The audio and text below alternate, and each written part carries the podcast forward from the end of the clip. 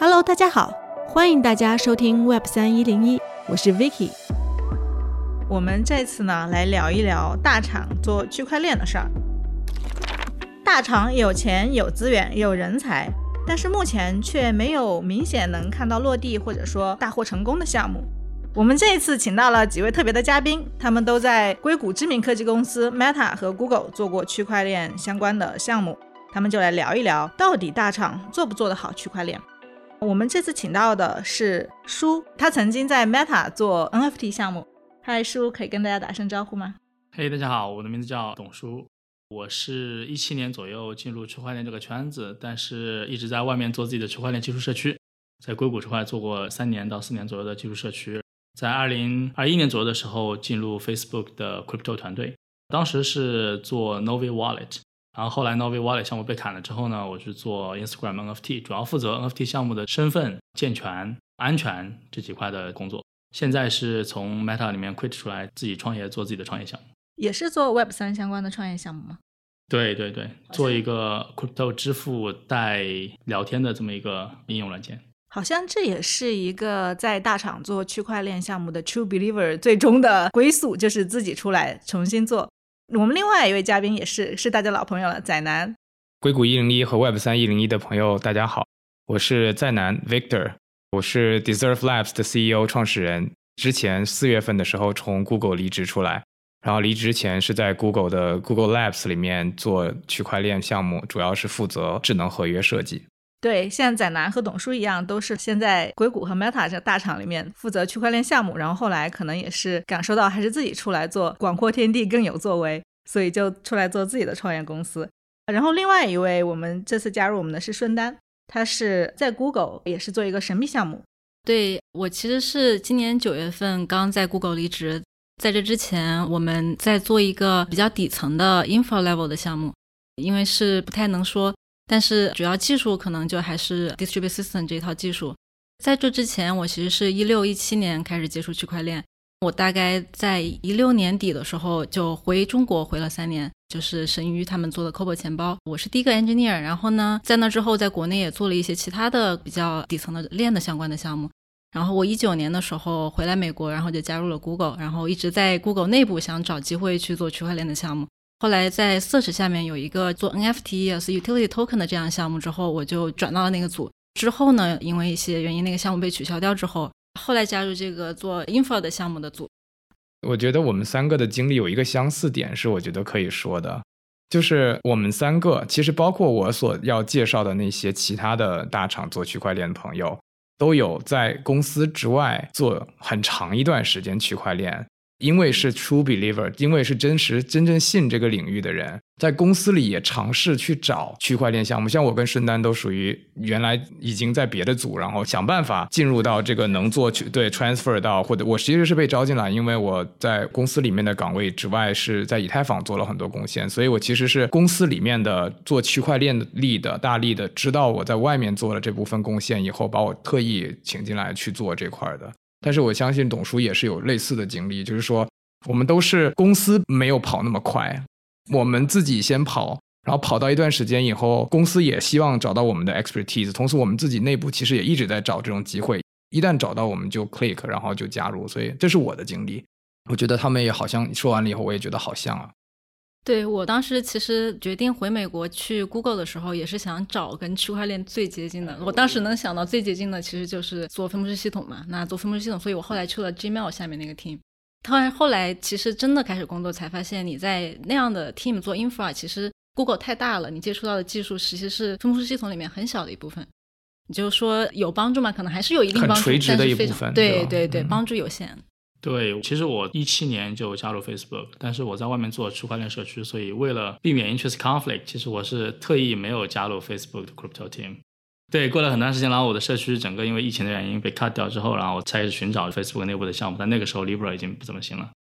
但是我能感觉到 Facebook 像大公司内部的话，招人的话，他其实看吧，很多时候他并不看你在区块链这个领域他有没有什么样的贡献，他是有一套自己的体系，已经找到说 OK。我需要找这样的一个人才，比如说我需要找一个能够帮我去 optimize 链上的交易的 efficiency 的这么一个人才。然后你有没有 blockchain 的经验，我不在乎的，我只要找这样的个人才就可以了。它是有一个非常从底下上的一个架构来找人的。我觉得书你提到是一个很有意思的话题，就是你在做 Web3 的项目的时候，到底是找对应有这个技能的人比较重要，还是说你要找相信这个领域的这个人比较重要？其实我觉得这是很多那种 startup 的一个议题，但是你放到大厂来说，到底哪个比较重要？我觉得这个话题很有意思。对，我觉得大厂它的人才结构、招人才的方式，其实有大厂的文化和基因在里面的。比方说 Google，它有自己评价人才的方式。决定 headcount 的方式，招人的方式，所以像刚才叔讲的这种情况，我也特别有共鸣。可能公司里面除了看你懂不懂区块链，甚至可能懂区块链，可能都不是最重要的。他可能说你在这个大方向是不是有你的 expertise，这是一块儿。比如说你是不是分布式系统？但我们真正做过区块链的都知道，比如说你想做共识层，懂共识层跟懂分布式系统其实是完全两个概念。可能招聘的人会以为是同一件事，但是其实非常不同。然后除此之外，我不知道舒你那边会不会有这种情况。我觉得在 Google 里面，即使是在我们当时非常内部的一个团队里面，无论是产品经理还是 lead，里面可能有大概三分之一到一产品的，还有一部分人甚至都没有用过区块链。如果你是 native 的区块链的探索者，或者是 builder，或者是用户，你都会对区块链有一个切身的使用过程。你这个使用过程，你可以知道区块链的这些用户体验。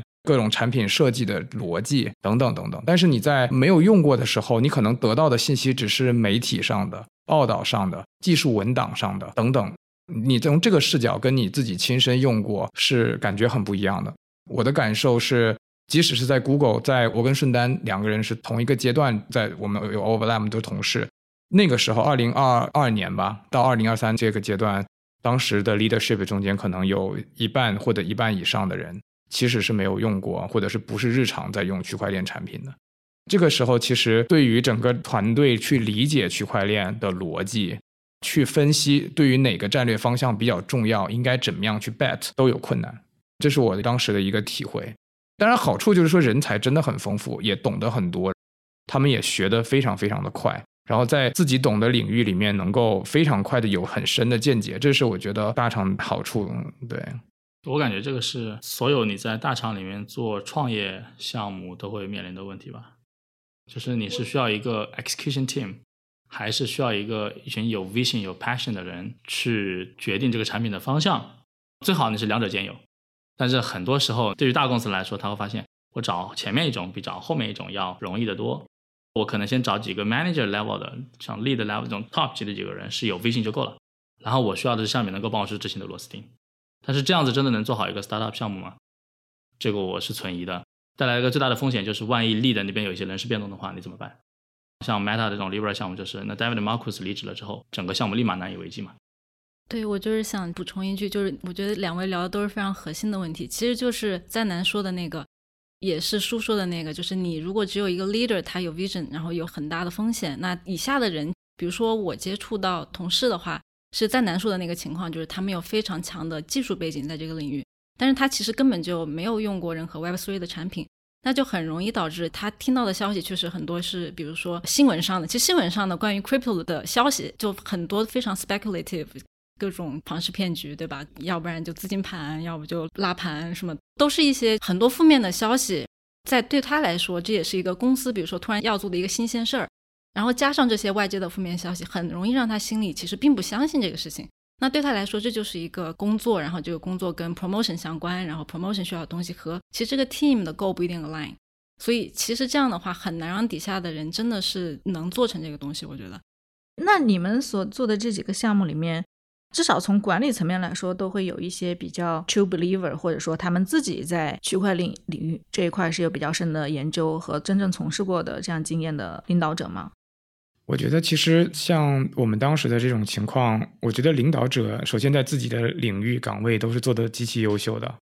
然后来这个团队有两种主要的情况，一种是他是 true believer，他就是来，然后他相当于某种意义上赌上自己的职业生涯，比如说一个 sabbatical year 或者一个 gap year，然后来赌这个，相当于他 invest 自己的时间。还有一种类型是，他在一个领域得到了一个很高的成就了，无论是他想换方向，还是他觉得那个领域他做到一定深度了，他想给别人机会，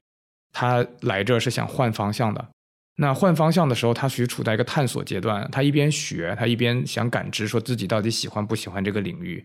我们当时是我们那个 team 叫 Google Labs，就内部 code 不能，就是小组内部 code 项目不好说，但是大的组叫 Google Lab，其实有一个 Google 尖端人才蓄水池的意思在里面。像这部分人才，像比如说跟我合作一个我非常有敬意的一个朋友，那我就不说他名字了。他本身是一个很强的技术人才，他完全不 believe 区块链，他只是觉得是一个非常 interesting 的这个 technical problem。所以他在跟我，我不知道当时顺丹在不在，就是我们会有每周五会有那种 coffee chat，他每周五经常都会跟我还有另外一个 true believer 在辩论，说到底区块链有没有用。但他回头还会继续很努力的把这个技术带到很前沿的方向。他做的是基建层，然后这是个很有趣的，他是一个非常深的 thinker。因为我们在 Google 这样大厂里面有这样的一个契机，说人才蓄水池，所以你可以遇到有很深 critical thinking mindset 的人。即使在自己不同意的情况下去推进这个技术发展的前沿，我觉得这是我很开心的地方。你在别的地方，你可能很难遇到特别优秀，同时不 believe in 他，但是又愿意来探索这个东西的人，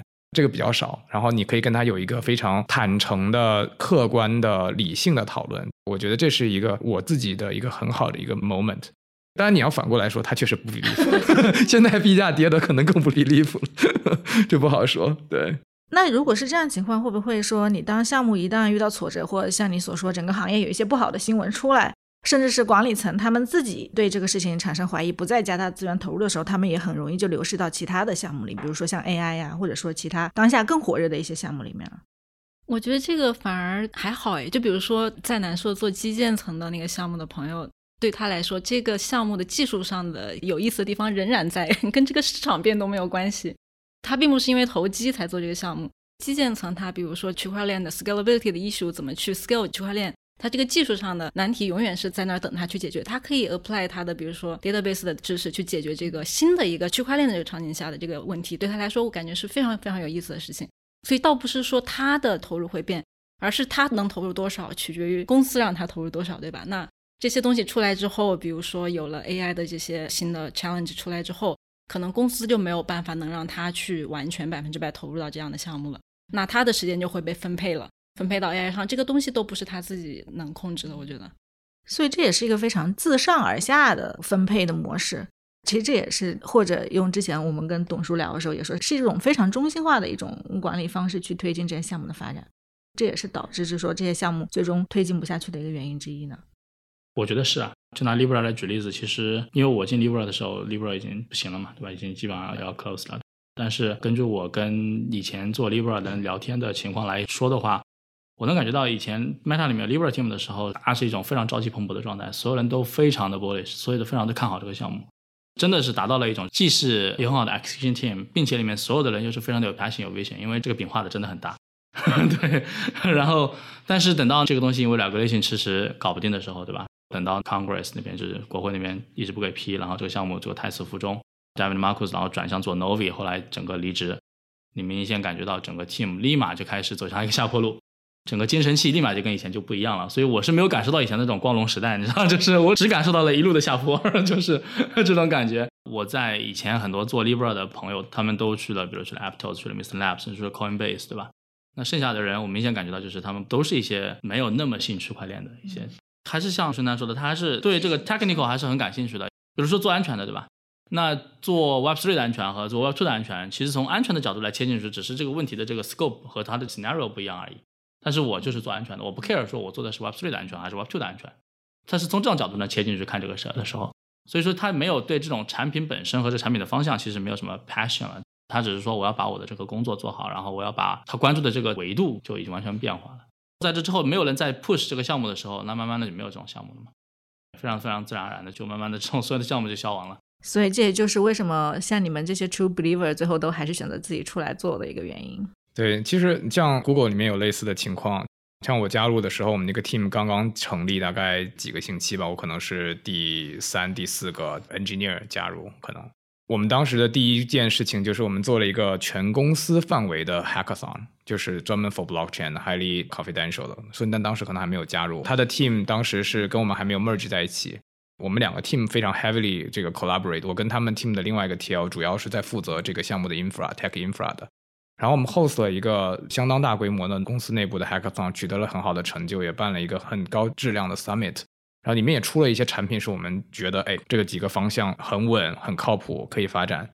但是我们本身 Google 自己当时 Google Labs 有一些它自己组织上方向上的取舍。这个事情发生在 ChatGPT 公开发布、大规模发布的火起来那之前的几个月。但是即使这样，可能 Google 内部我们这些人可能算是春江水暖鸭先知的一批，就知道说 AI 现在已经马上要爆火，他们其实就在重注要压 AI。那区块链反而是刚刚经过当时应该是几个大的，包括虫洞，包括三三件。就是那一次的一个大的 crash，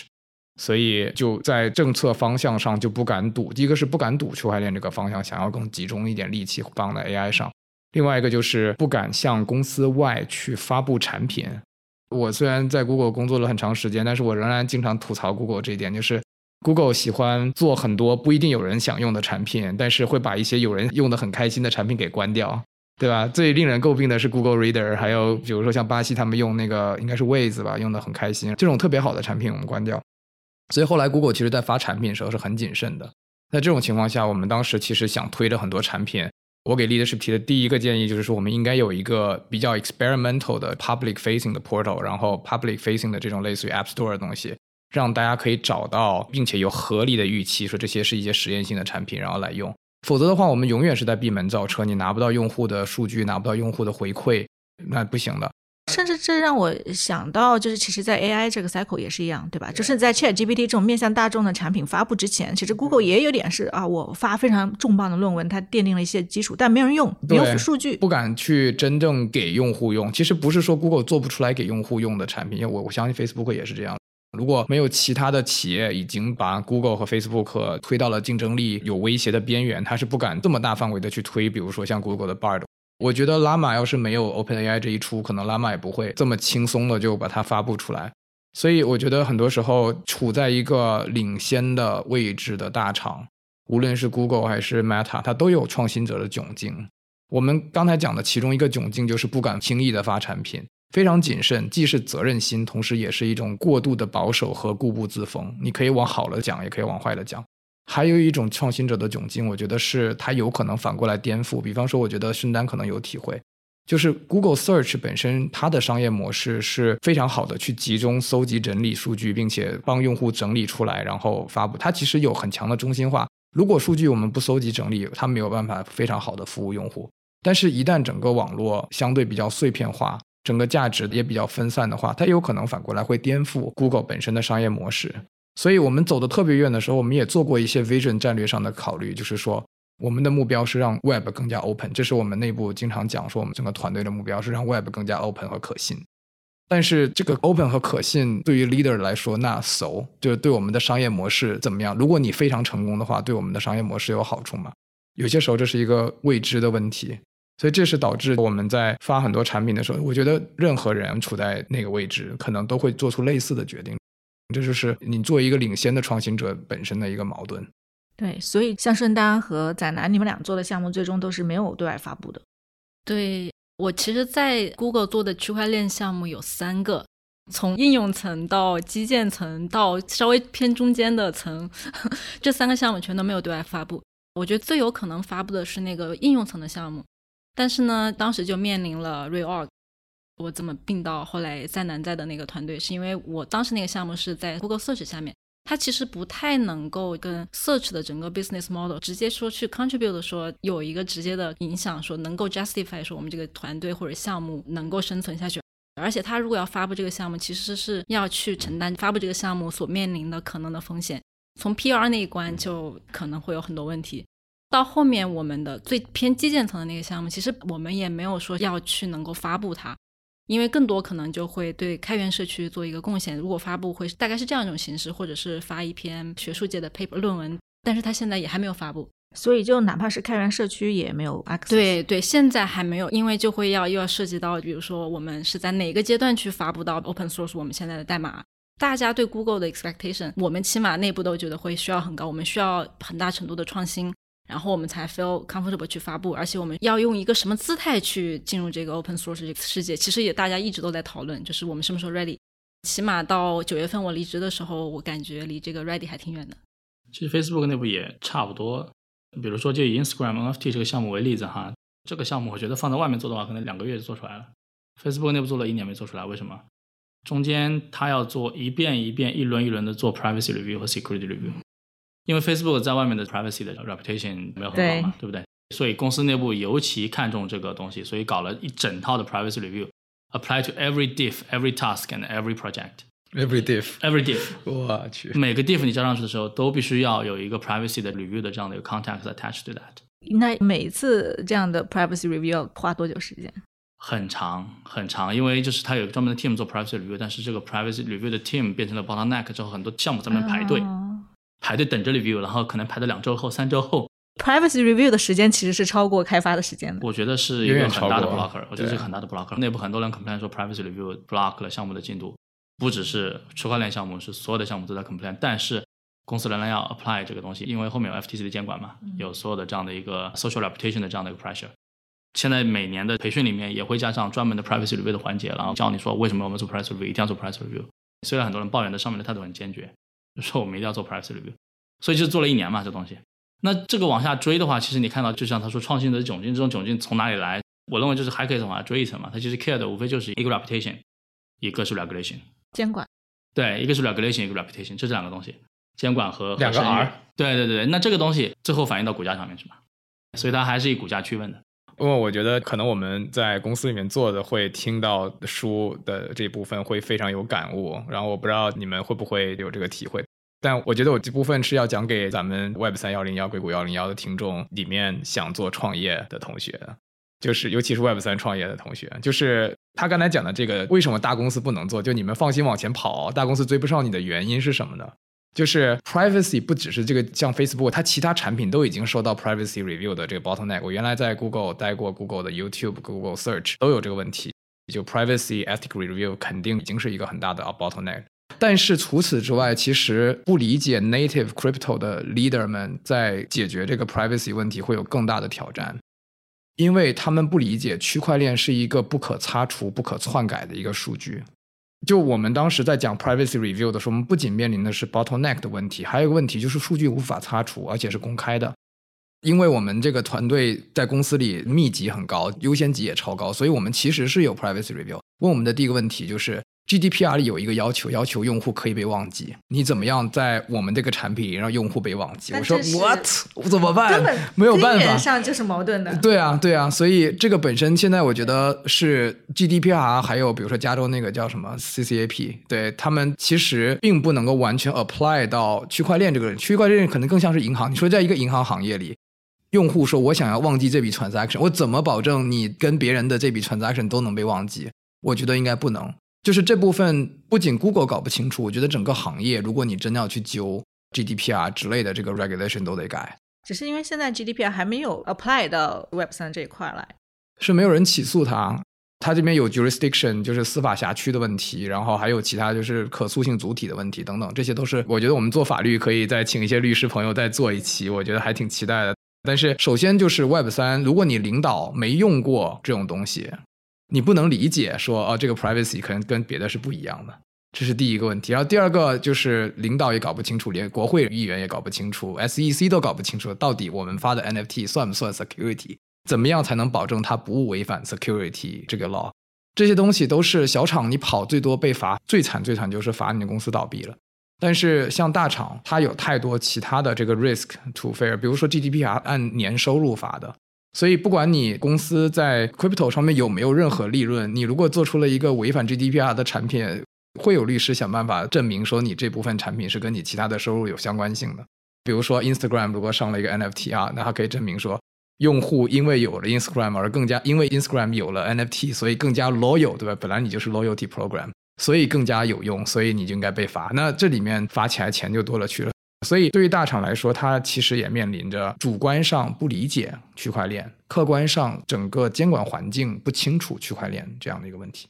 那回到刚刚你说这个例子，后来怎么解决的？解决就是不发，就是不发，就是不发产品，就是你讲的后面这个这一年的讨论，其实就是所有人讨论完了以后，认为这个事情弊大于利，风险高于收益，所以决定这个产品应该砍。只不过这个过程不是简单的这样砍，而是发现这条路堵了，是那条路；发现这个产品堵了，是那个产品，同时做好几个产品，同时发现堵了，最后只能整体改方向，大概是这样的一个过程。那像包括 Instagram 那个 NFT 项目也是这样，慢慢就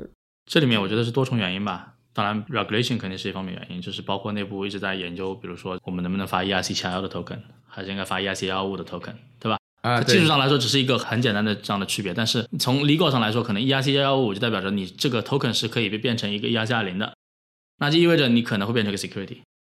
而 ERC 七二幺它是不能变成 ERC 二零的，每个 token 它是一个限量数量就是一嘛，对不对？所以它不是一个 security。那这种谁能搞得定吗？对，对不还有对？对，还有就是你这个就是还有一个就是 first party 的 token，比如说这个是 Instagram 或者比如说 Google 吧，Google 我是假设 Google 没有这方面的探索，但是假设 Google 有个 YouTube NFT，它那究竟是 YouTube 自己发还是 YouTube 的 creator 发？它对于认定这个法律的主体有没有关有没有区别，对吧？那么，假如用户买了 Creator 创建的 NFT，那 Google 扮演什么样的角色，承担什么样的责任？对，这些都是非常复杂的 legal 问题。对于大厂来说，他宁愿在情况不明朗的情况下就不考虑这个问题，就多做多错，那就不如不做。这是一个原因吧。其实还有很多其他的原因，比如说，我不从大的方面来说，就是非常现实的，从那个时间点来说，Facebook 是股价暴跌，面临这个大裁员，那周围所有边缘的项目全都被砍。那这时候就面临核心问题，是你这个项目到底边缘项目还是核心项目？那肯定是边缘项目，肯定是边缘项目，对不对？肯定是为什么说肯定？从从什么维度去衡量？因为它不赚钱。对啊，它是一个它对核心业务没有贡献，它没有一个很 strong 的 business model 说能够给公司带来 revenue。但是 Instagram 的 NFT 的 business model 很清晰啊，它是做 user engagement 的，哦，对吧？它是 engaging creator 进来，有很多 creator，比如流失到 TikTok 上去了，对吧？我希望能找到一种方式，能够帮 creator 赚到钱。然后能够把 creator 留在我的这个平台上来，我的 business model 上是基于 ads 的，我并没有 NFT 直接去赚钱，这个 legal 风险就更大了，对吧？如果用 NFT 直接赚钱的话，那它肯定就是一个不是一个非核心，跟 ads 相比是一个非核心业务嘛。所以当时整个战略收缩，其实把整个 blockchain research team 嘛全部 dismiss 掉了。所以这是一个项目被砍的一个很重大的原因，是股价暴跌。如果那时候股价不跌，那可能这个项目还能发出第一版、第二版，这不知道后面会是什么情况。对，这是一个很现实的问题。但是回到之前创新的总结上面，就是。eventually 是股价决定你的这个 reputation 和你对 regulation 的这样的一个考虑，对吧？然后来决定你这个项目是不是能继续下去。对，我觉得你说的这个股价对于公司决策肯定扮演了很大的一个作用，因为其实 Facebook 当时经历过这个股价暴跌，所以我觉得你应该很有发言权。然后我这边其实从 Google 这边，我们当时其实没有经历特别大的股价上的变化，然后 Google 其实在很多后面裁员啊什么都是相对比较靠后的群体。Google 自己本身财务是比较健康，某种意义上来说，Google 其实没有必要特别短线的去为股价做这些操作。但是长期的影响其实跟书讲的情况是一样的。就比方说，如果我们的产品最直接的，像我们的创作者平台，像 YouTube 类似 Instagram 产生一个 NFT 的一个项目以后，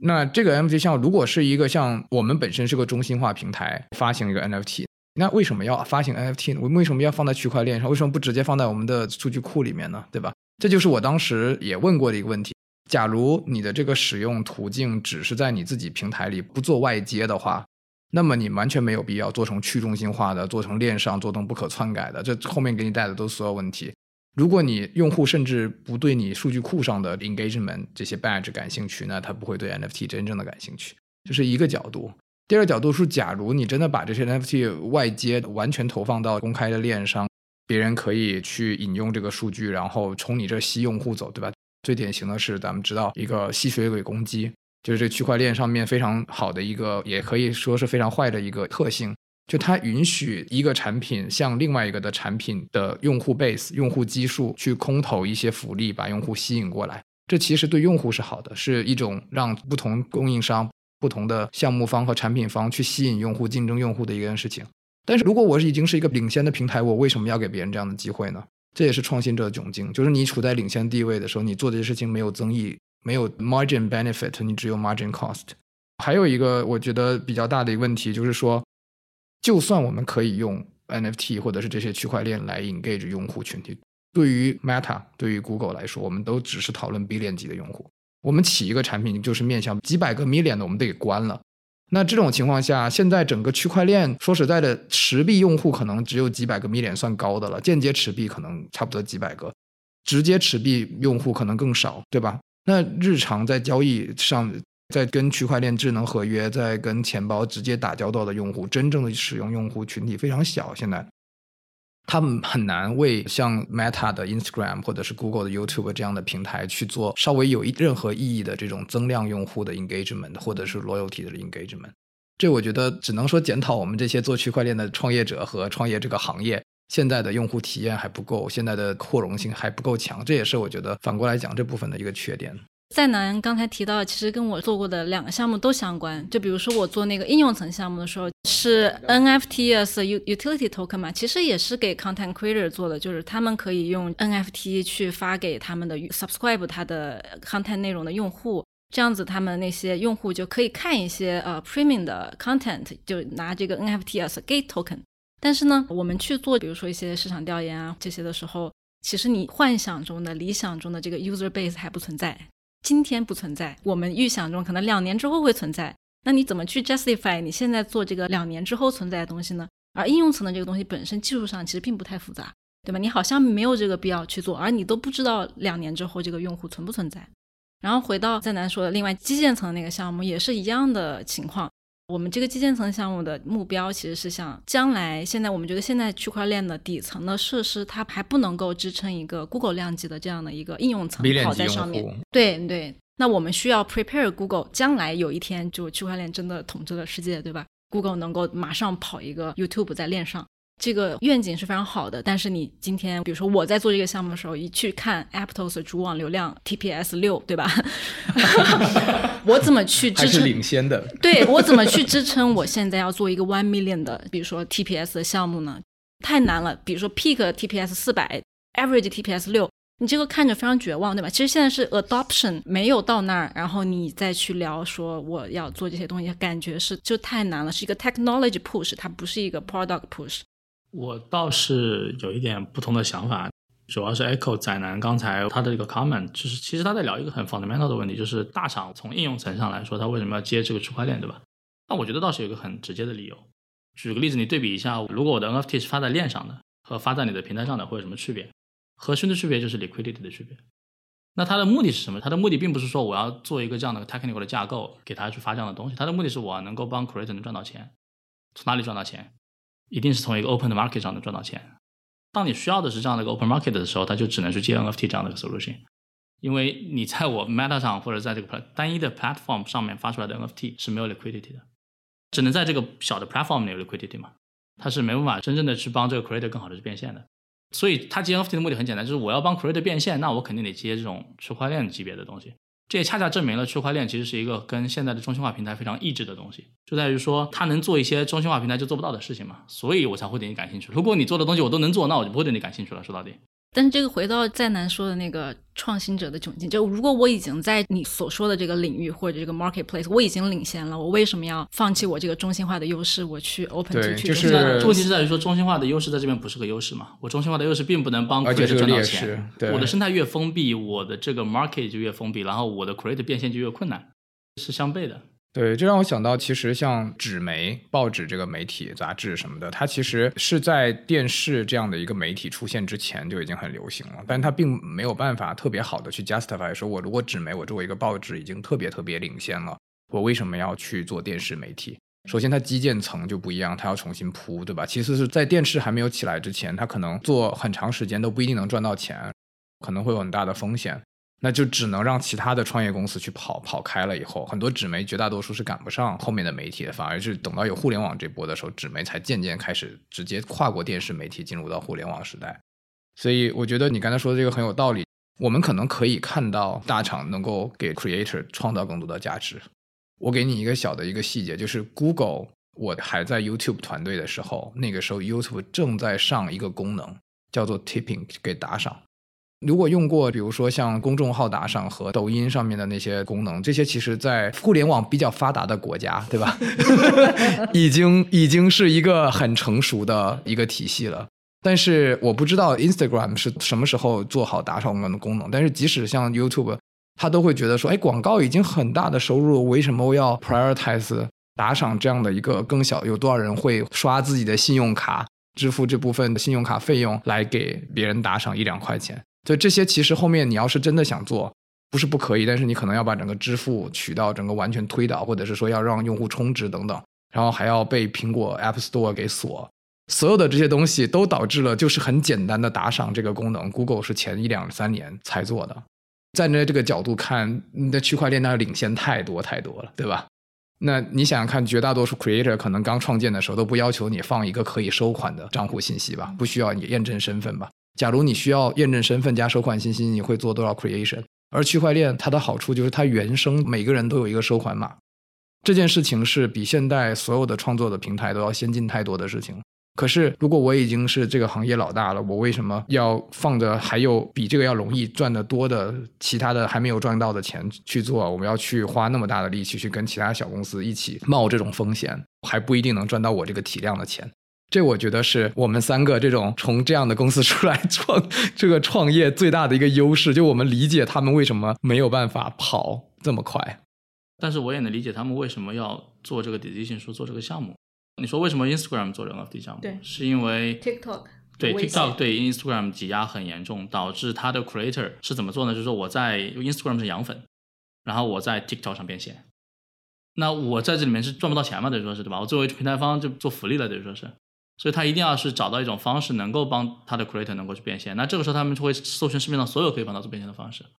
那 NFT 就是一个非常好的一个 candidate，当然它带来了一些它自己的问题，比如说市场的这种不够 scalable 呀，或者说它的这种 security 或者它的监管 regulation 带来的一些压力，对吧？但是他仍然愿意去尝试，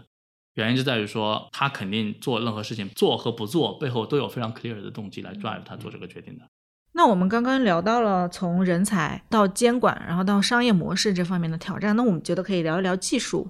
你在大厂做区块链相关的项目，你很多时候到底是会要嫁接在现有的技术框架上面，还是说你真的可以像原生的团队一样，就是说你可以从零开始，对吧？你利用现在开源的工具，或者说社区的相关的技术去做，会不会这方面也是导致说啊，我们其实没有办法在技术上面去获得这样一个落地的一个原因呢？我的经验是，应用层的项目你可能就需要用公司内部的一些技术去做。在技术上，因为是应用层，可能不是什么特别大的难点。但是就越是偏底层的项目，你其实是，比如说我们那个基建层的项目，因为你的目的是最后需要开源的，不管是你发 paper 也好，或者干嘛，你其实都是要开源的，所以一开始就会按照开源的 standard 去做。所以你其实是可以用一些外部的开源的对对对。Meta 都是相反的，其实那 Libra 是自己做的一套东西嘛，当然最后也开源出来了哈。但是应用层其实是说，它因为 Libra 当时没有做成功，所以它做应用层的时候，其实基于一些已经肯定是基于 EVM 的这种已经有的链去做这个做这个应用，它没有再搭一条新的链。相反，没有用自己的这个 infrastructure，因为它没有 infrastructure 可以用，因为 Libra 难产了嘛。所以说它在应用层的时候，其实是用了底层的，包括它钱包那块接的 MetaMask，当然接 Ramble 这种 self custodial 的 wallet 吧。他自己也做了一套 custodial 的 solution，但是托管和非托管了，他做了一套托管的 solution，但是最开始的第一个 version 其实还是去接 MetaMask 这样的一个非托管钱包的，所以它其实还是一个比较 open 的状态。你看，用了已经有的链，用了已经有的代币，用了已经有的这样的一个钱包，然后再整合自己内部的东西，我觉得还是很 practical 的一个路径。所以它其实还是在我看来就没有一个很具体的，就是说它一定会说我一定要从头开始自己搭，还是我一定要就要用外面的，它还是会根据当前的业务需求去去做一些嫁接。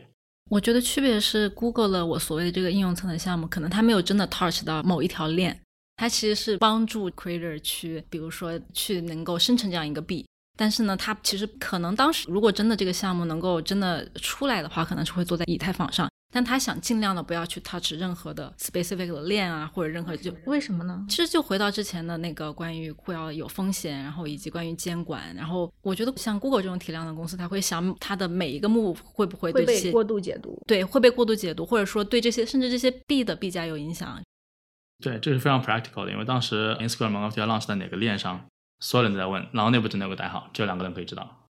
因为你一旦知道它要 launch 在哪个链上之后，这个链的价对这个链的币价肯定会暴涨，然后肯定会就是 inside trading 嘛，对吧？大家就会去套利啊之类的东西，然后这个东西对 Facebook 其实并没有什么好处，只会给你带来 reputation 的损害，说你其实会不会是你内部坚守之道来套外面的这样市场的资金，对吧？里面的高管可能是纯这样利用 Facebook reputation 去割外面的韭菜，对不对？他肯定有这样的想法，所以结果就是一定要非常的保密级别非常的高，那最后你都不知道他 launch 在哪个链上，最后 cut 掉了，也不知道 launch 在哪个哦，所以你现在 到现在都不知道，不知道，我不知道，对我反正我是不知道，所以他 launch 出去的时候，你可能才会知道他这个对这个跟 Google 也很像。我在公司里负责的两个项目都涉及到选链的问题，然后我就是主要决策或者说参与决策选链的那个人。我可能就是你说的，就是那一那两个人之一，知道可能是什么链的人。对，其实 leader 更多的是依赖于我们的建议。我们所有的供应商都是保密的，就是我们还涉及到我们要做 auditing，然后我们要接一些 API，我们要这些所有东西都是先 engage，然后 NDA 签完，然后才能谈事情。即使这样，可能就我们还本身还是高度保密的，对，也会跟他们有各种要求。我觉得你回到你刚才讲的这个技术问题，其实我们其实 Google 里面有两种做法，一种是像刚才顺丹他们团队，你们的很多 effort 就是完全直接用开源的。然后我们那边因为有一些中间层要搭的时候，我们当时其实面临了一个技术选择。我自己本身作为以太坊的长期的贡献者，肯定是期望就直接用开源的，接起来又快，然后 battle testing 等等已经测试过的。但是公司里面有其他的考量，因为它涉及到跟 Google 其他系统的的对接，然后内部的云，还有内部的各种 API 的权限的调用啊，能跑在什么云上，底下是有设施，所以我们内部其实在我们那部分项目里有相当多的东西是自己重写 from scratch 重写的。最后当然也没有 launch，但是那部分我们也花了相当多的人力物力，而且都是平时在很多团队里一个顶十个的那种非常资深的那种 Uber TL，自己亲手下场写代码，亲手下场设计方案等等，从基建层开始。希望你们的那个 infra 层有一些能够把这东西重用的，还写的蛮精彩的。但是技术上，像很多现在以太坊还有很多别的链的一些，either 是创始人，还有 early tech leader，都是有相当多 Google 的同事。比如说像 ENS 的创始人 Nick Johnson，就是以前 Google 的，还有几个以太坊的几个 Node 的不同的这个创始人都是 Google 的。我们内部其实 Google 的同事，如果你听到的话，可以在公司里找一份文档，然后那份文档是 Google 的 Ethereum 的 Google alumni，然后你们可以去找一下。我已经不能 access 了。对，从某种角度上来说，也是为整个社区贡献了非常多的人才。对，其实贡献了很多人才，而且这些人在 Google 工作的时候，很多都同时在写外面的开源代码。所以技术上我们是不缺人才，不缺有 vision 的人。然后我觉得可能就是所谓的生产关系制约生产力。对我举个非常简单的例子，就是还是回到刚才那个 privacy 的问题，对吧？你看现在的针对这种内容审核，从内容审核的角度上来看，你看现在的内容审核是一种完全中心化的内容审核。像 Facebook 有二十亿的用户，对吧？各个平台加起来可能有三四十亿的用户，对吧？但是它的审核团队最多能有多少人呢？你 Facebook 招了两万个人，审核团队加起来两千个人在里面审核。两千个人去审核四十亿个人的内容，这是完全不 scalable 的。他审核内容是说他们那些用户 post 的内容、发布的内容。对，用户 post 出来之后，万一有，比如说有 hate speech 啊，或者有这种血腥的 violence 的呀，或者说有那种色情的呀，这种违反社区规则的内容。对对对对，当然一方人举报，举报完了之后，你还得去看看完了之后，然后做那些审核的人最后都抑郁了，因为天天看的都是那种很社会黑暗的这种东西，然后不停的删删删删删，好帖子都不看，都看的都是不好的帖子，对，只能看那种帖子，然后天天去决定这个东西能不能被删除。很多人他们是要专门做心理辅导的，因为他们看了太多 violence 的东西了，而且是非常真实的 violence 的东西，用 post 上去的。哎，我很好奇，这个难道不会先有 AI 过一遍吗？然后再到人工？但是即使这样，还有，但但四十亿的能量，就算 AI 过一遍后，它只要 false positive 百分之一、百分之五，而且它很多东西很你还是很 overwhelming 的，对，而且这个很主观，对对对。那像你说的那个区块链的内容是不可擦除的，是不是？你是依赖于一个中心化的组织帮你去做内容审核。还是依赖于一种社区共治的方式，一种 transparent rule，对吧？来做这样的个审核，还是把它去中心化的去做这样的审核，其实是一个完全不一样的思路。当然，这个里面也涉及到监管的问题。但这个东西最后怎么 work out 呢？它可能会发现它是两个完全不同的东西。它的逻辑上就是不一样。它逻辑完全不一样，完全不一样。你要放弃一个中心化的审核的这个本质是什么呢？是你要放弃你中心化的这样的一个数据所有权。为什么你有审核的权利，别人没有审核的权利？对不对？你有这个权利就有这个责任。对，这是个 power 嘛？对，这个 power 从哪里来的？是因为他 own 了你的 data，他 own 了你的 data，所以他才要接受 regulation 的监管。因为你拥有这个数据，那你当然要接受监管，对不对？当所有人都不 own 这个数据的时候，是不是意味着，比如说监管的这种 application 就不再 apply to the application 呢？它就分散到每个人了。对，它分散到每个 application、每个 data consumer，然后分散到每一个 community 上面去，这个就完全不一样。但这他就相当于革自己的命了。所以很难做嘛。他要放弃这个 data ownership，那就放弃了他现在已经有的商业模式，放弃了已经有的商业模式，就放弃了他的股价，放弃了 everything，对吧？那这个组织就很难去做这个事儿。所以我能看到它后面有一个非常非常根本性的冲突，这种冲突不来自于技术上的，呃，也是来自于这种组织架构上的和这种 ownership 上的这种的一个冲突。它其实就是中心化和去中心化的冲突嘛。对，我觉得说白了，大家说是区块链的 believer，就其实大家都是相信将来会有一个去中心化的世界。每个人应该 on 你自己的 data，对吧？其他这些我的数据不应该存在所有这些中心化的公司里面。然后我的数据应该谁要用我的数据，我应该收费。而不是他们可以随意用我的数据，或者说他们数据库被 hack 了，我的数据还泄露了。他们应该从我这拿数据，同时收费。他们需要 train 模型，需要给我付钱。理论上是这样的，我应该在有一个我自己的硬件也好，或者是一个托管的地方也好，应该存着我所有的数据，而这个数据应该是属于我的。如果是这样的一个去中心化的世界，事实上就确实是革了这些中心化公司的命了。对，在这里面最核心的问题是，为什么人们愿意 accept 这样的一个去中心化的这样的一个世界？我觉得这里面会有两个东西，一个是推力，一个是拉力。推力就是说，去中心化的东西到底能解决什么中心化不能解决到的问题？我现在能看到很多，对吧？除了反内设层面上，就比如说就内容审核这个东西，我都觉得中心化的这种审核完全是不 scalable 的。你不能指望一个几千人的公司去审核几十亿人的内容，这是完全不可行的，就是。所以你会看到 Facebook 做了很多的这样的内容治理，但是实际上还是很糟糕，对吧？Fake news 倒是满天飞，因为你不能依赖于这样的一个中心化的权力机构去做这样的治理，这是第一个，这是它能解决什么样的问题。但第二个我没有看到的就是说，我觉得现在比较缺的是说它到底能做什么它不能做的东西，它能 empower 什么样的新的用户场景，empower 什么样的新的功能，它做不了的事情。第一，你要能解决现在的问题；第二是你要能开发新的东西，让大家觉得啊，这东西真酷，这东西是别人做不了的东西。现在我觉得很多的整个人都在 focus 在前一种上面，解决问题这个东西上面，只是解决问题很难把人从旧的模式带入到新的模式，因为旧的问题我可以打补丁嘛，所以说它需要两个东西合力的话才可以到那边去。所以现在我能看到就是说，我的态度是中心化的公司是很难去充当这样的一个骑手，去把世界从一个中心化的世界走到一个去中心化的世界的，原因是因为。他得革自己的命嘛。我想补充一点，我觉得谈到这个去中心化的必要性，我觉得尤其随着 AI 大潮袭来，然后所有这些战 AI 的东西到来，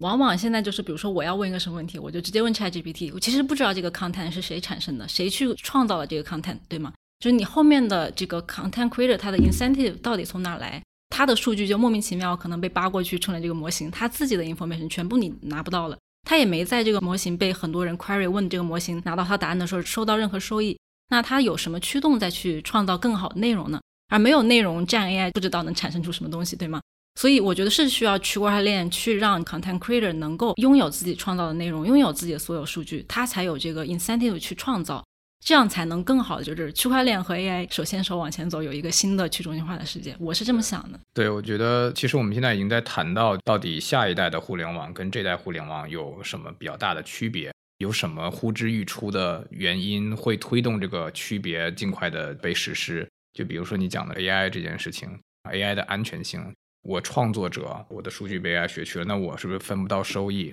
当然，我做坏事也不需要被 hold accountable。这些东西都是 AI 现在很好的一个前沿，然后很好的进步，还没有很被关注，但是带来了一个很潜在的一个负面问题。那区块链大家知道，首先它有很大的透明度，其次是它有很强的确权性。确权也就意味着它这个 reputation 可以 stick to 这个 person，无论好与坏，该你赚的钱你赚，别人夺不走；该是你属于你的数据你拥有，别人抢不掉；该是你的 reputation，做错的事情该你负的责任。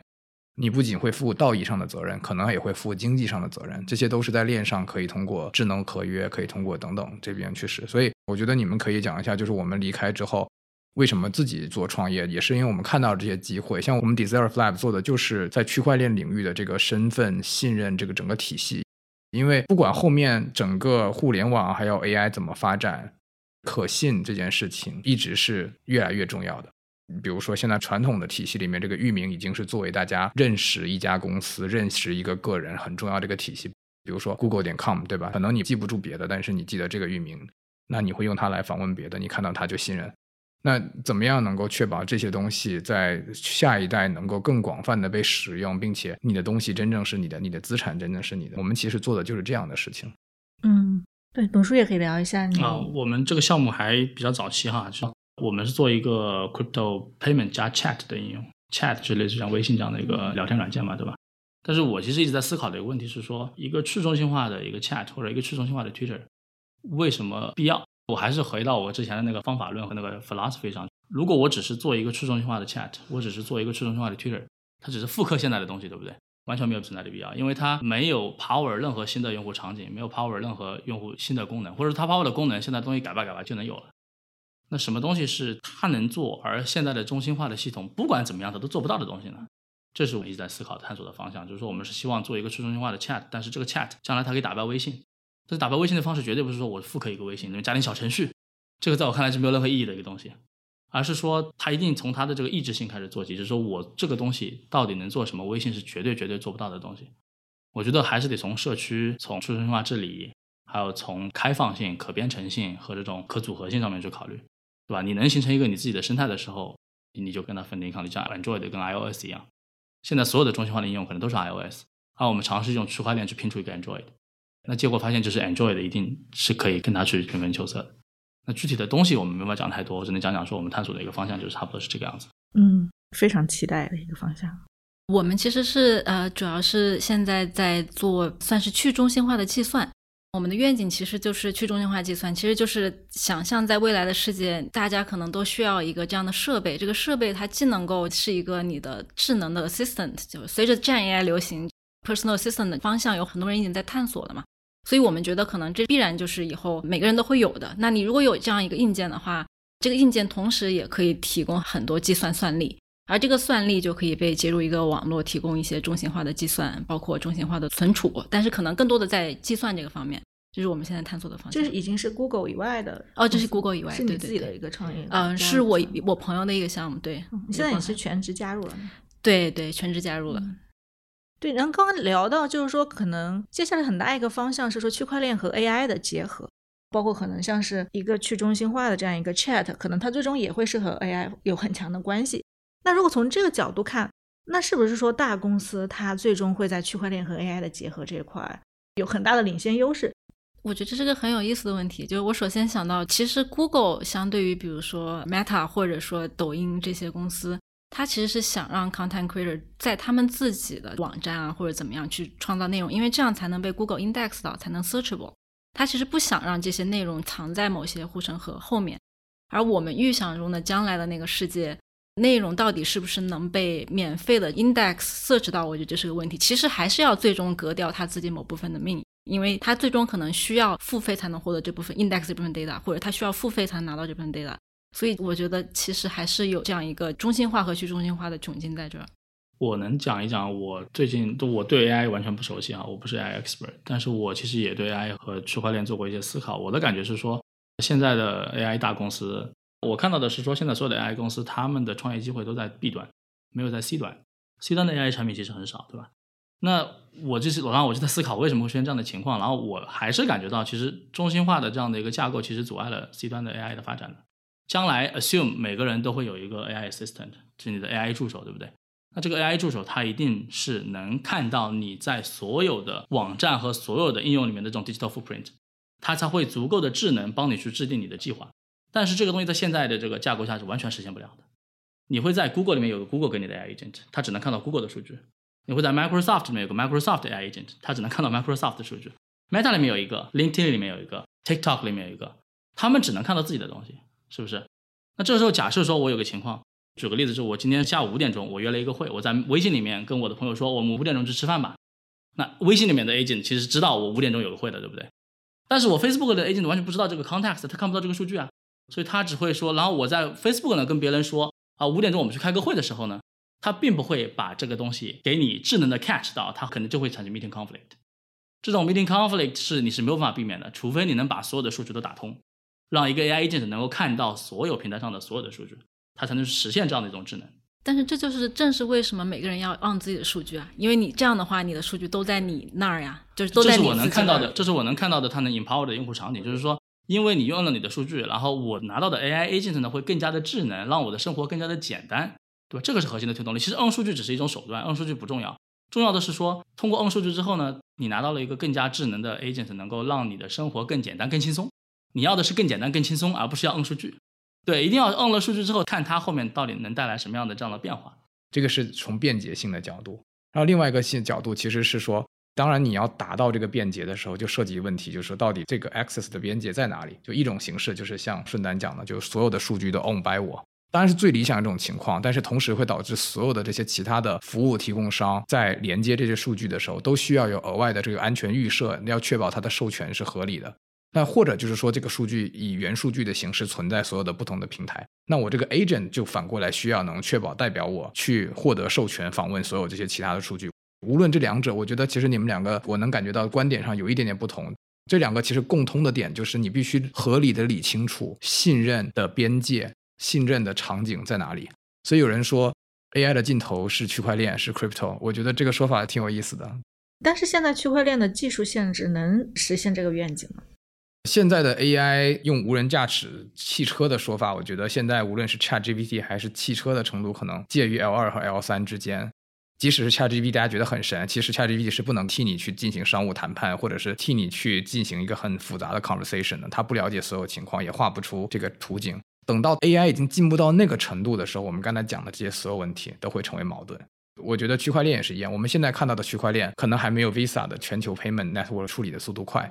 但是等到 AI 进步到 L 三、L 四、L 五了，可能区块链也进步到那个阶段。那谁在做这方面的技术的前沿的那个推进、那个边界的？我觉得整个区块链领，就像整个 AI 的领域都在不同的方向上去推进 AI 的进步一样，整个区块链领域也在推进区块链的进步。所以，当你刚才讲 AI 和区块链的结合的时候，我很同意说 AI 的尽头是区块链。就我认为区块链是很重要的一个辅助，帮助解决很多 AI 问题。但我同时也看到很多现在的创业团队说，在不加筛选的把自己的项目同时加上 AI 和区块链的标签。其实很多时候，他可能既用了 AI 的技术，也用了区块链技术，但是他们两个要不要结合，这件事情在绝大多数场景里面是互相独立的。就好像我说我这家企业是一家制造机械的，但同时我采用的合伙人制度一样的。区块链相当于是解决生产关系，然后你生产的是什么，可能解决的是生产力的问题，最后可能有这个需求。但是我觉得它是相对独立的，滥用这两个标签的结合，更多的既不是 to B，也不是 to C，是 to VC。对，对于 Web 三的幺零幺的这个创业者，我相信有好多小伙伴都在想这个问题。我个人的感受就是，除非你能找到一个你自己能讲清楚，为什么你在你这个场景里既要用 AI，也要用区块链，而且 AI 在你这个场景离不开区块链，区块链离不开 AI，你才能说我这个是 AI 和区块链结合。否则，你只是恰好用了这两种技术而已。对我们今天其实聊到了很多大公司在做区块链项目上的瓶颈，然后我也想聊一聊他们的贡献。对我们之前其实聊到说，他可能培养了很多的人才，然后现在人才很多都已经开始做自己的项目。那除此之外的话，你们觉得从技术上或者说对开源社区的贡献方面，就是你们自己所经历过的项目里面，他们给整个生态或社区带来什么样的贡献，或者说技术上面他有做一些什么样的边缘的探索呢？我觉得 Google 感觉 对开源社区贡献非常有限，主要是说还是在人才培养上，确实培养了很多人才。它很神奇的能让就是在南树的一群技术上很牛的人，他不再从自己那个领域向外看，看到区块链这个领域，然后把他在原来他非常有专精的知识的领域，很多年技术积累的领域的一些非常深刻需要积累的知识，去重新 apply 到这么一个非常新的领域上。同时，通过他去对这方面做这个很多研究思考，然后带着他周围一群人能够掌握这部分知识，我觉得这个是可能 Google 做的很大的贡献。而这样的人才，其实在别的地方可能非常难找到，因为可能你不能很容易在一个别的地方找到一个做了十几二十年数据库的大牛，然后去做区块链。我觉得这是非常难的，尤其是很多区块链的创业团队，可能更多的都是年轻的人、年轻的创业者，这样有激情这样的人比较偏多。很难，就是说你能把一个在一个领域有太多年积累的人，让他去做这么一个非常新的东西。我感觉，如果不谈 Web Three 的话，只看 Web Two 的话，整个开源界其实现在基本上就是被大公司一起来 drive 的。几个大的这种开源项目，对吧？包括像阿帕奇基金会里面的这种大的开源项目，其实背后都是有 Google、Facebook 或者这样的一个大公司在 support，对吧？包括像 Web Three，你去看 DID（Decentralized Identity） 这个 spec，W3C 这个 spec，它背后有微软、有谷歌、有火狐。其实他们是很深度的参与这种开源的这样的一个代码的 contribution 的，但是从产品层面上来说，其实是贡献相对我觉得没有那么明显。如果只谈 Facebook 的话，Libra 本身就是对整个社区的一个很大的贡献，对不对？我觉得大公司有一点好，就是他愿意花钱花力气把已经做过的东西轮子再给你造一遍，造一遍就是说如果没人用的就没人用了，对吧？但是如果造出来有用的话，你会发现它可以把这个生态变得非常 diverse。比如说，那你有 EVM 这个生态之后，现在出现了 Move 生态，对吧？Move 是一门新的语言，然后底下的 EVM 啊，这种 Virtual Machine 啊，所有的这种共识啊，都是不一样的，对不对？那现在相当于说，我们就有了两套生态，像 Solana 这种基于其他 Rust 的是第三套生态。那这生态越丰富，在我看来总是更好的，因为你总会有不同的角度去看这个问题，然后你会找到一些你这个生态可能非常适合解决的这些问题。多了几个 option，那对这个行业本身也是一个正向驱动嘛。那从对你们个人来说呢？这一段在硅谷大厂做区块链相关项目的经历，对你们个人来说有一些什么样的收获或者说是助力呢？我自己回到我们前面讲的，我们刚开始其实，在公司里面做区块链之前，我们都大多有自己的在公司之外做区块链贡献开源的经历，所以其实对于公司之外的情况已经比较了解了。那对于公司里面参与以后，我觉得更深的可以体会，就是首先跟这种技术层次的高技术人才密度的创新的这个过程的体验，以及我们刚才讲到商业模式、监管等等所有的这些的问题。我觉得对我的助力就是知道大公司的痛点，知道大公司在这个领域发展和推动的挑战，对我们自己创新的时候创业找方向、找痛点，以及我们知道哪些东西是比较适合创业团队来做的，给了很多启发。就比方说，你看现在很多创新直接进入 AI 这个领域，AI 这个领域其实有很多很多的机会，但是可能大家有一个共识，就是 AI 其实更适合底子比较厚、钱包比较深。身子比较壮的公司来做，就可能不太是小的创业的非常好的一个初创的热土。但是区块链，我们更深的感受到，它不仅是初创的热土，而且可能对于大公司来说是个沼泽地。所以我觉得给了我们比较大的一个创业的启发和信心吧。像展南说的，就是你肯定会对 Web Two 的公司和 Web Three 的这样的个项目中间的这种差别看得更加清楚嘛。我觉得这里面最大的一个收获就是你看到它的问题，也看到它的优势，所以你就不会妄自菲薄，然后也不会盲目自大。你就是比较 practical 的，很切实际的去寻找一些你觉得能够比他们做的更好的点，而且你会有更加自信，说啊，他们是做不好这个东西的。嗯，因为 you try try very hard，对对，因为 you were on that side，对对，因为因为因为因为你知道，就是 有些时候并不是说靠人力、靠钱就可以把这东西堆出来的，有的时候是要你这个 mindset 和你的整个组织架构带来一些转变才能完成的一些事情。第二个就是我在 Facebook 内部，因为本身是做 Web Two 跟 Web Three 的这样的一个结合。你在 Instagram 上做 NFT 嘛，对不对？所以说我们做 authentication 的时候，包括像做 identity 的时候，既做 Web2 的 identity，也做 Web3 的 identity。所以我个人的话，其实它给了我很好的训练，就是说怎么能够以中间的角度去看这两个东西。因为现在 Web3 的这种 massive adoption 也是一个很重要的课题，对吧？很多人都在做相关的这种项目，就是说怎么能够让 Web3 更好用，能够把下一个 billion user bring into the industry。那怎么去做？怎么你能在 user experience 和你的 security 和你的各种方面达到一种平衡？其实 Facebook 上面做了很多的这样的一个努力和尝试。然后你就会知道说，哦，大公司是这么做的，他做这个东西背后的 rationale 和他的动机到底是什么，然后你就会更加理解这个决策是这样的发生可能会是更好的。这这本身也对我自己现在的项目其实有很大的 benefit，就是我在做一种尝试，就是说在确保它是完全 decentralized 的情况下，我怎么能够把它 user experience 做到最好？这是一种能力，可能是说你在中间那种状态待很长时间之后，你才会获取的一种能力。对我来说，我觉得更多是一段很有意思的经历吧。因为就像叔说的一样，原来包括在南说的，我们之前都有过自己在跟创业的团队做区块链的经历。其实，在大厂做区块链，能让去神秘化一些。原来你会想，哦，感觉我们就是一个草台班子搭起来的，然后 怀着一腔热情。不是说他们不过如此，你会发现他们有他们的困境。正规军有正规军的对，正规军有正规军的困境。然后我们我们没有困境，对吧？我们就跑到新加坡就好了。对你有你有你的优势。对，你就不会妄自菲薄，就是为说。那我们还想要聊一聊，刚刚顺丹提到，就是你在大厂做和自己做 startup，或者说自己在社区里面做的一些差别。对我体会最深的就是自己做的时候，尤其是我在国内创业的时候，我感觉很难找到技术人才，就是很难找到他会去关注技术本身的这样的人才，就是他能跟你一起做的这样的人，我觉得特别难。我当时的感受就是，如果说我自己特别牛，对吧？我能一个人带一个团队，那可以在国内是一个很好的环境，或者说在一个更小的团队是个很好的环境。但是我没有厉害到那种程度，就需要人一起做的话，我当时觉得非常难找到人。当然，硅谷我感觉不太一样，硅谷肯定技术人才更多，会去创业的技术人才更多。但是这是我当时在国内遇到的困境。而在大厂，就是你觉得哇，大家都特别厉害，对吧？起码他们不仅是技术上特别厉害，而且是真的对这个东西很感兴趣的这样的人非常多。他关注技术本身的人特别多，这样相对的，他比如说关注区块链行业本身或者对这个产品的关注，他可能就没有那么多。这就是跟在 startup 做的，我个人感觉最大明显的一个区别。我非常有共鸣，对于顺丹的这个考虑。当你出来的时候，你要找到合适的人才，找到合适的技术问题去做。本身就是一个很大的挑战。能在大厂里做这些探索型项目的人，他本身都是他自己本职工作已经做到非常好，受信任、有余力，然后才能来这儿做这种项目。所以他本身就是非常顶尖的技术人才。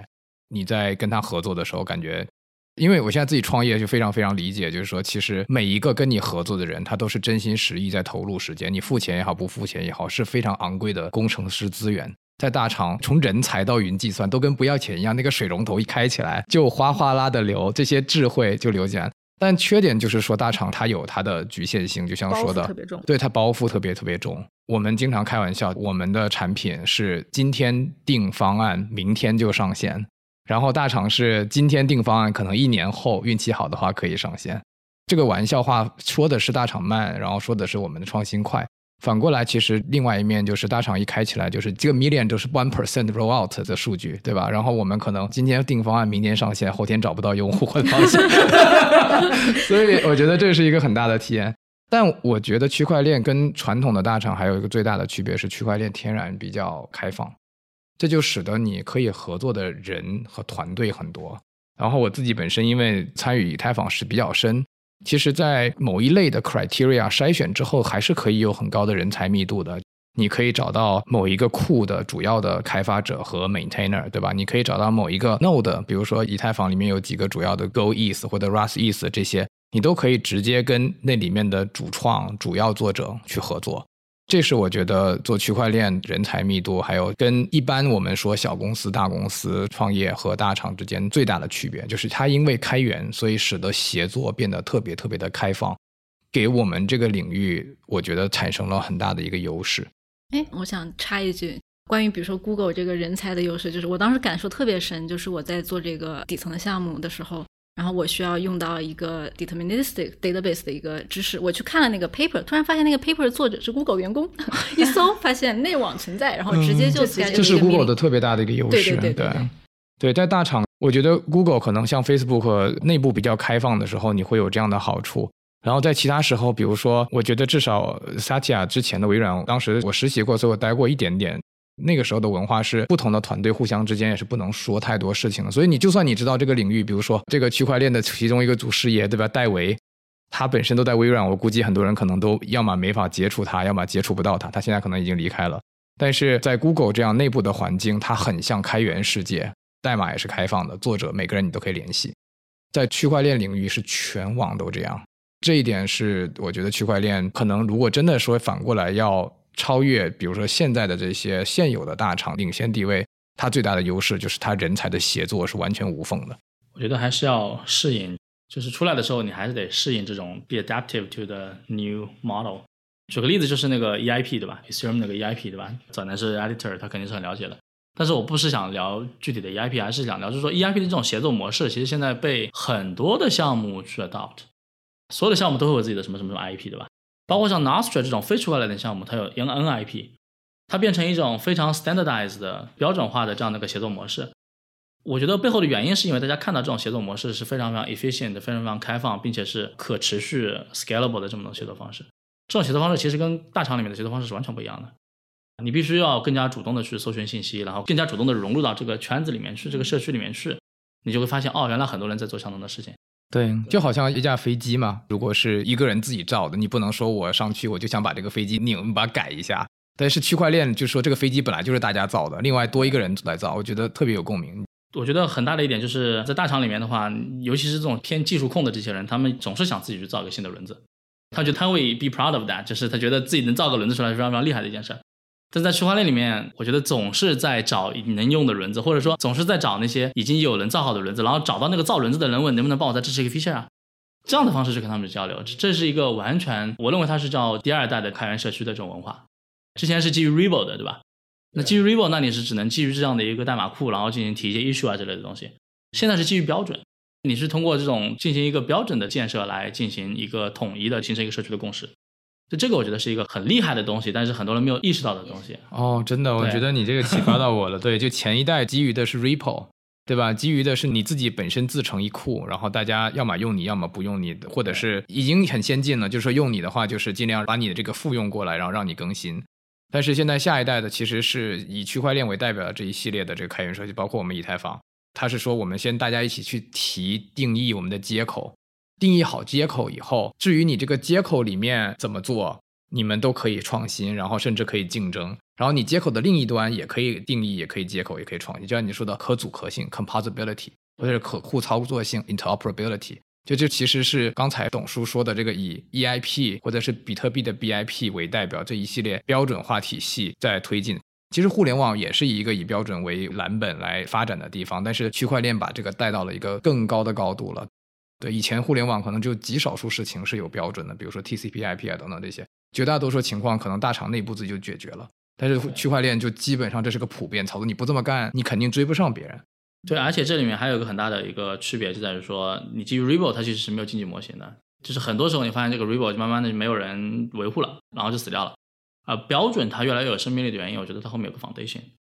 然后他会有自己的这个 business model，对吧？他甚至可以给别人钱，他有 grant，对。对，他一开始就把这种 tokenomics 其实就 built in 了，所以说这种我觉得就很 powerful，它自带这样的一个经济模型，然后自带一个激励模式，在 drive 这个社区来在接口层面上去形成共识，然后再把这个实现推给像基于 Ripple 的这样的一个上一代开源社区的这种去实现它，对吧？然后变成一个混合的模式，我觉得这个模式是我个人感觉是非常非常非常 powerful 的一个东西。这个东西是很多做开源社区的人都没有意识到的，因为很多做开源社区的人不接触币圈，也不接触链圈。因为我正经人谁接触币圈？开玩笑。但是确实很多很严谨的开源贡献者，对他们是阻止自己去了解这个事情的。其实 Web 三提供了很多的工具，很多的潜在的可能性。那这也是我觉得下一代如果真的要赢过前一代互联网技术的开源社区的话，我觉得这是区块链社区的一个优势。刚刚的分享真的非常的精彩，我也想谢谢董叔，谢谢顺丹，谢谢仔男来录期这期节目，也是给我们揭开了大厂做区块链小小的一角，让我们看到了他们背后的无奈、困境，以及可能他们错失的一些机遇和窗口。但不管怎么样，我们还是希望创业公司也好，开源社区也好，或者大公司一起也能够继续推进区块链领域技术、产品和整个生态的发展。好，也谢谢大家。谢谢谢谢。我们的节目不构成任何投资建议，入市有风险，投资需谨慎。也欢迎大家给我们留言或者评论。我是 Vicky，感谢收听，我们下期再见。